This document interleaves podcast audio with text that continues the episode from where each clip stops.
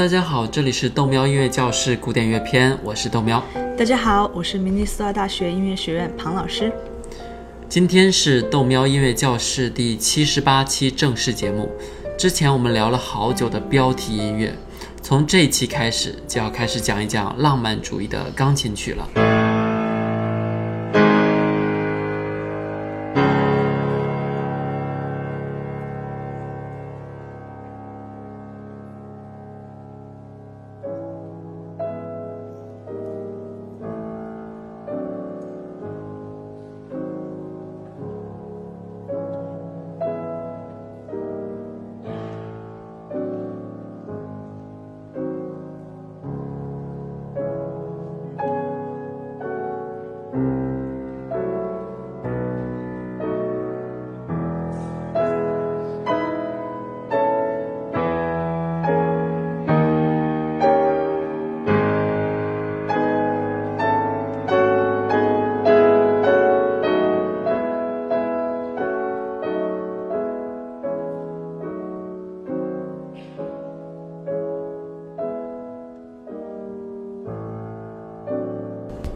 听我们节目的听众应该有很多都接触过钢琴，可能还有一些朋友练习过钢琴。我还能记得小的时候啊，练钢琴的时候，爸爸天天在我背后拿着板子等着，练不好就要打屁股。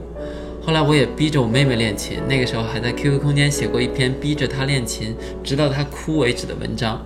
还一直跟他说，总有一天你会感谢你哥陪你练琴的。那你就变成了当年你自己最讨厌的人。想当年我练琴啊，一天可以练八个小时。附中的时候，老师跟我讲，你一天保证八个小时才能保证自己不退步。所以你要进步的话，那你要练得更多。所以当年在准备比赛的时候。寝室宿管阿姨发现我不见了，然后打电话给班主任，班主任呵呵笑了两声，说没关系，我找到他，我知道他在哪儿。所以第二天早上就出现在琴房，把我抓了个正着，所以我练了个通宵，然后正在地板上睡得很香。从此就变成了四川音乐学院附中的一个传奇，传奇人物啊，真是。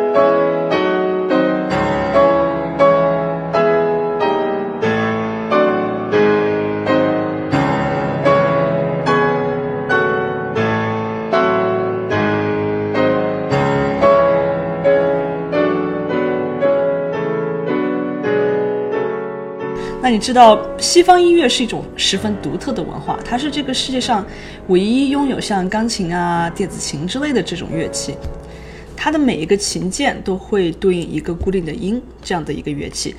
如果你去看其他文化的话，其实很少、很很难找到这样的乐器形式。所以像中国有扬琴，但是扬琴它不是靠琴键，而是靠这个小锤子来敲击琴弦。哎，你这样一说，好像真的就是这么回事儿，好像没有另一个文化有这种和钢琴类似的东西出现。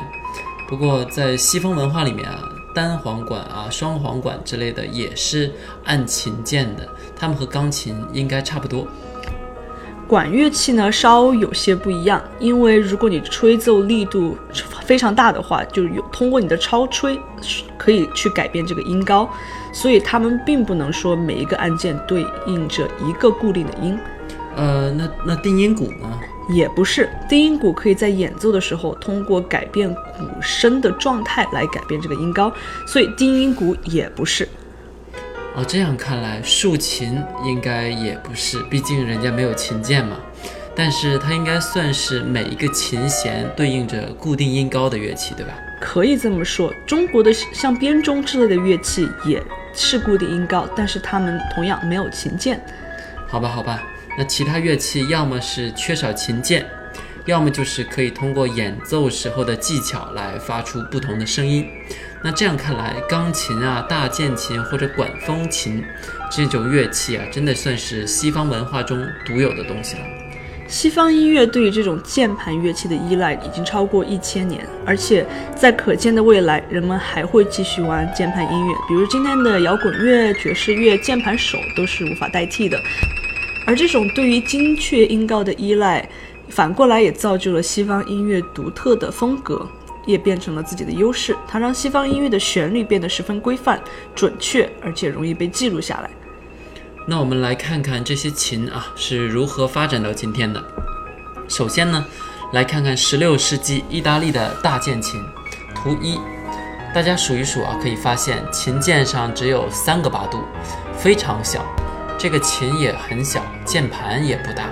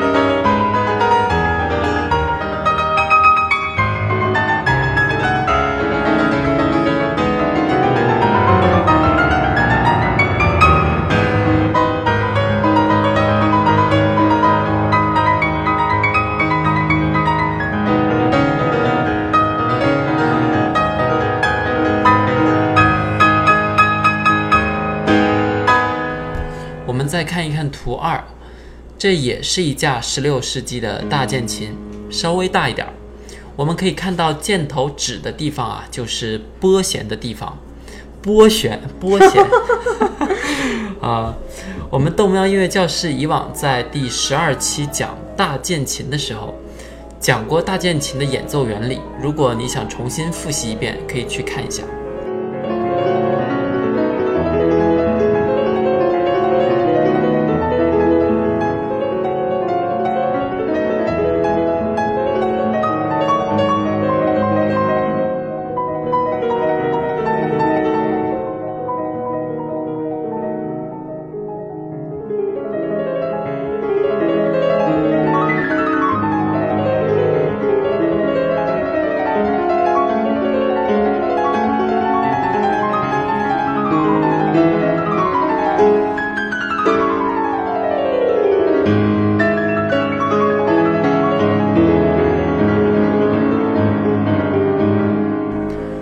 如果你还记得的话，我们当时讲了大键琴的很多劣势，比如它没有办法演奏很大声，很难演奏出音符很的那种强弱。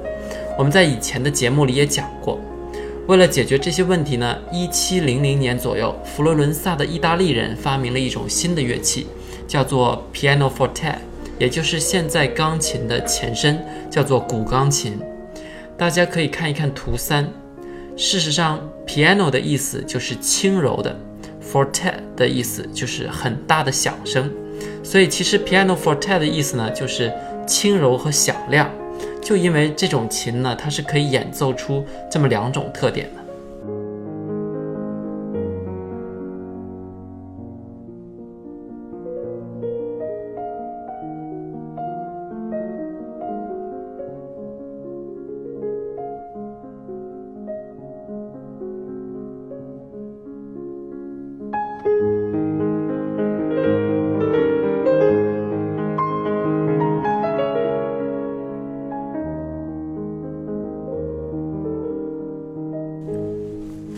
古钢琴里面的结构就和今天的钢琴差不多，都是有一个小锤子，敲击琴弦。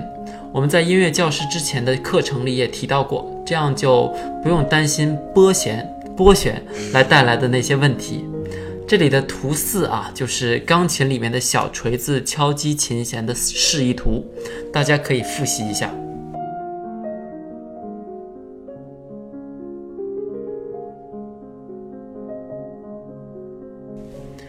图五是今天的钢琴内部结构，一架立式钢琴基本上就是这个样子的。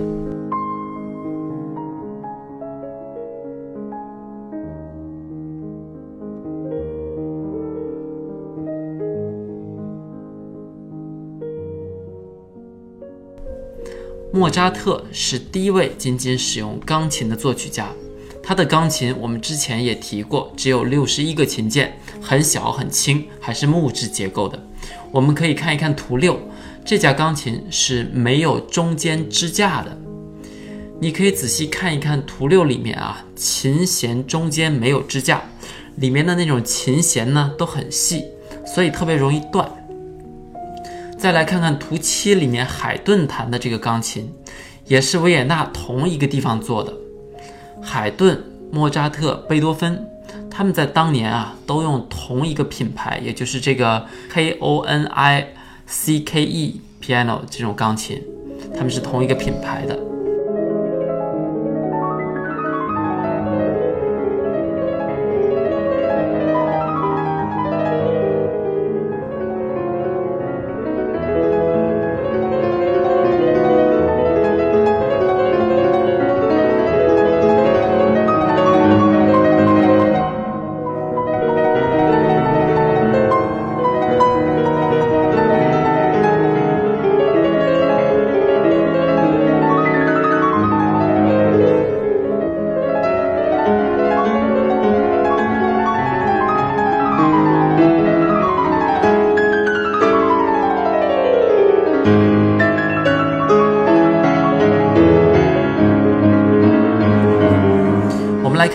八，这架钢琴就是当年这个公司制作的。你会发现它是没有脚踏板的。的确，那个时候的钢琴啊是没有脚踏板的，而是要用膝盖顶住上面的那个地方，然后来达到那种脚踏板的那种状态。你看到蓝色箭头指的那个地方啊，就是膝盖要抬起来按的地方。然后后来十九世纪的时候，脚踏板才被加进去。像这种膝盖去用脚踏板的这种方式，还沿留在至今的这个电子双排键，就是日本他们雅马哈公司出产的双排键。像今天豆喵用他的东北普通话讲了好多历史。莫扎特在一七九二年到维也纳，刚看的这架钢琴是一七九五年的。那从这儿开始呢，我们让豆喵再带我们看一下接下来钢琴的发展。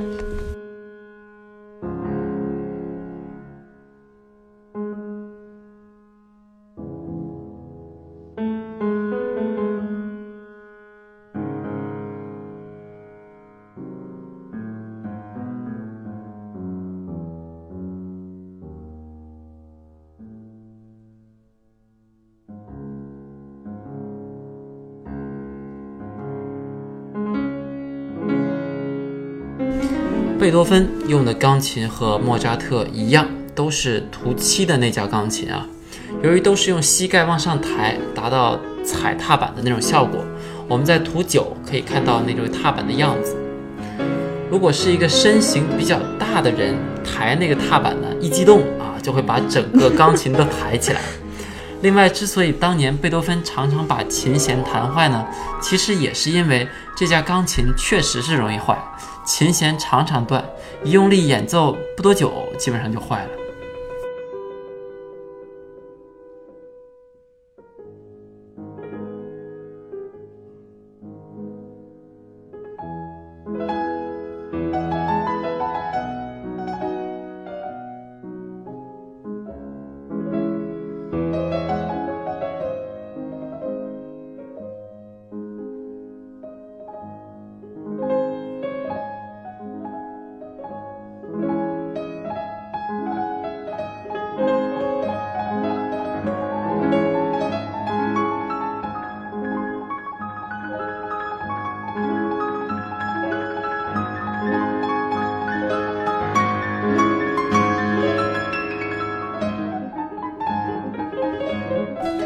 我们再来看看贝多芬那个时代稍微大一点的钢琴，尽管贝多芬没有这架钢琴，但他估计也弹过。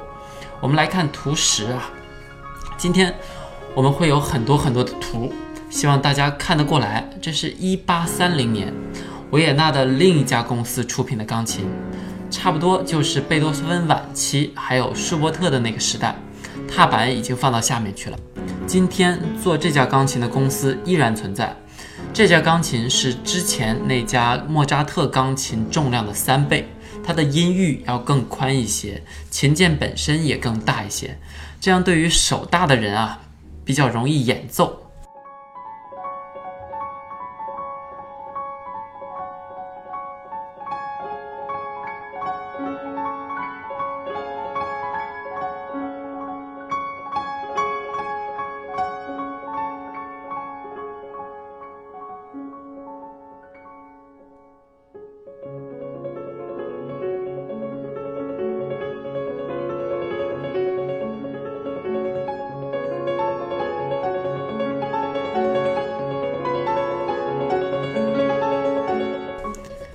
接下来，我们看看肖邦那个年代的钢琴，图十一和十二。我们看看钢琴的里面啊，第一次我们看到了钢结构的架子，你可以看到琴弦中间啊出现了那种支架，这样可以让钢琴可以承受更重而且更多的琴弦，也不至于产生太多共振，然后从中间塌下来，对吧？所以一节一节的那种支架呢，让这个钢琴更大，而且更富有变化。事实上，这种技术一开始是一八三零年左右在美国波士顿被发明出来的，然后又传回了欧洲。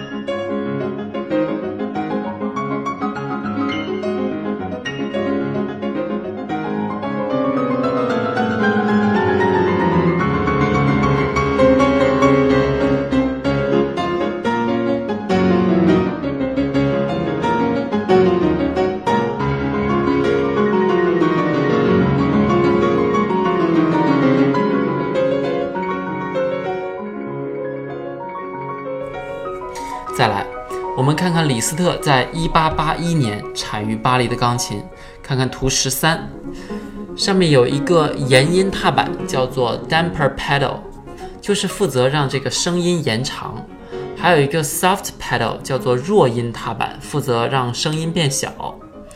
当年的钢琴啊，每个音都有两到三根弦，这个弱音踏板就可以把所有的这个小锤子啊。都推到向右边一点点，然后让它只能打击到这么两三根弦中的一根弦，这样子让这个声音变得小一点。这架钢琴也有之前说的那种支架，我们可以看到里面有啊。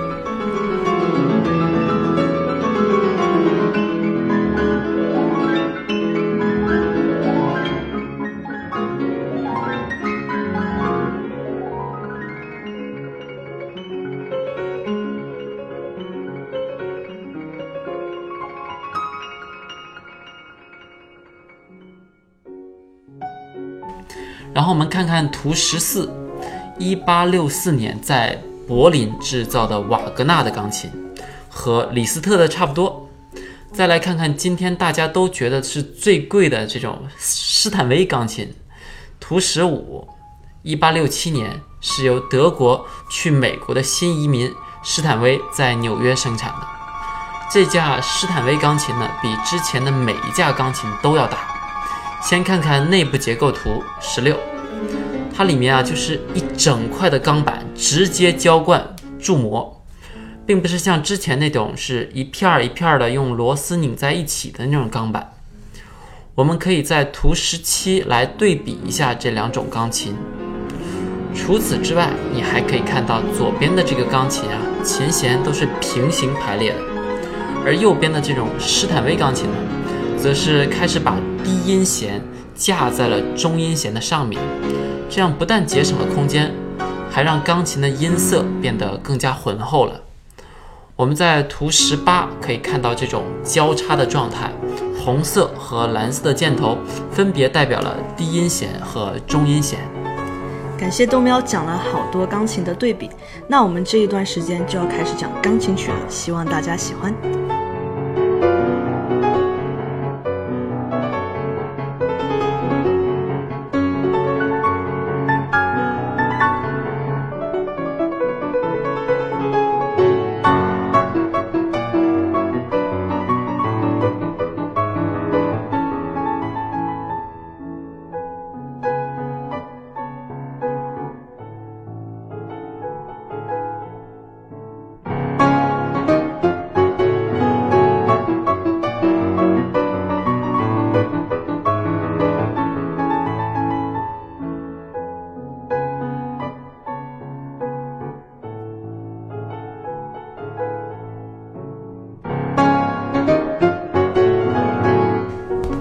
其实，钢琴刚发明出来的前一百年，也就是一七零零到一八零零年之间，钢琴其实都没怎么变化。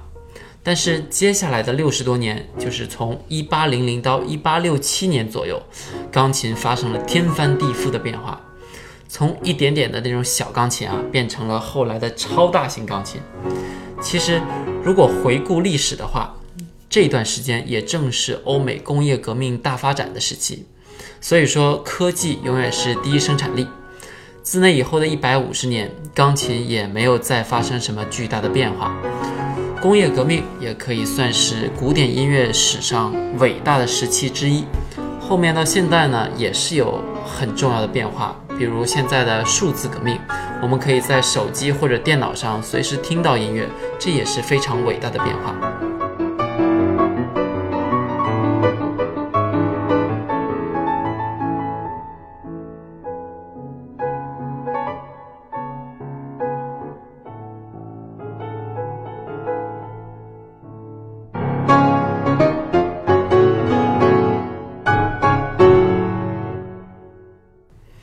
随着钢琴变得越来越大，也越来越富有表现力，它就自然而然地变成了家庭娱乐的中心。在电子游戏和电视出现之前，想想一家人可以在钢琴边围在一起度过漫长的夜晚，也是一件很美好的感觉。在那个时候，每一个中产家庭的客厅里必须放一架钢琴，既为了娱乐，也为了展示自己的社会地位。那个时候的父母都会要求子女，特别是女孩子啊，学习钢琴。那时候的出版社也从中得到了很多利润，因为他们可以印各种各样的乐谱，满足各种人的需求。嗯，这期好多历史，大家好好回去消化一下。这样我们的时间又差不多了。如果你想找我们本期的配乐，请到喜马拉雅 FM 个人主页找纯音乐文件夹，记得加微信号 “hyphen 对下划线九”。也记得关注我的微博“明尼苏达大学庞燕”，我们下一期再见。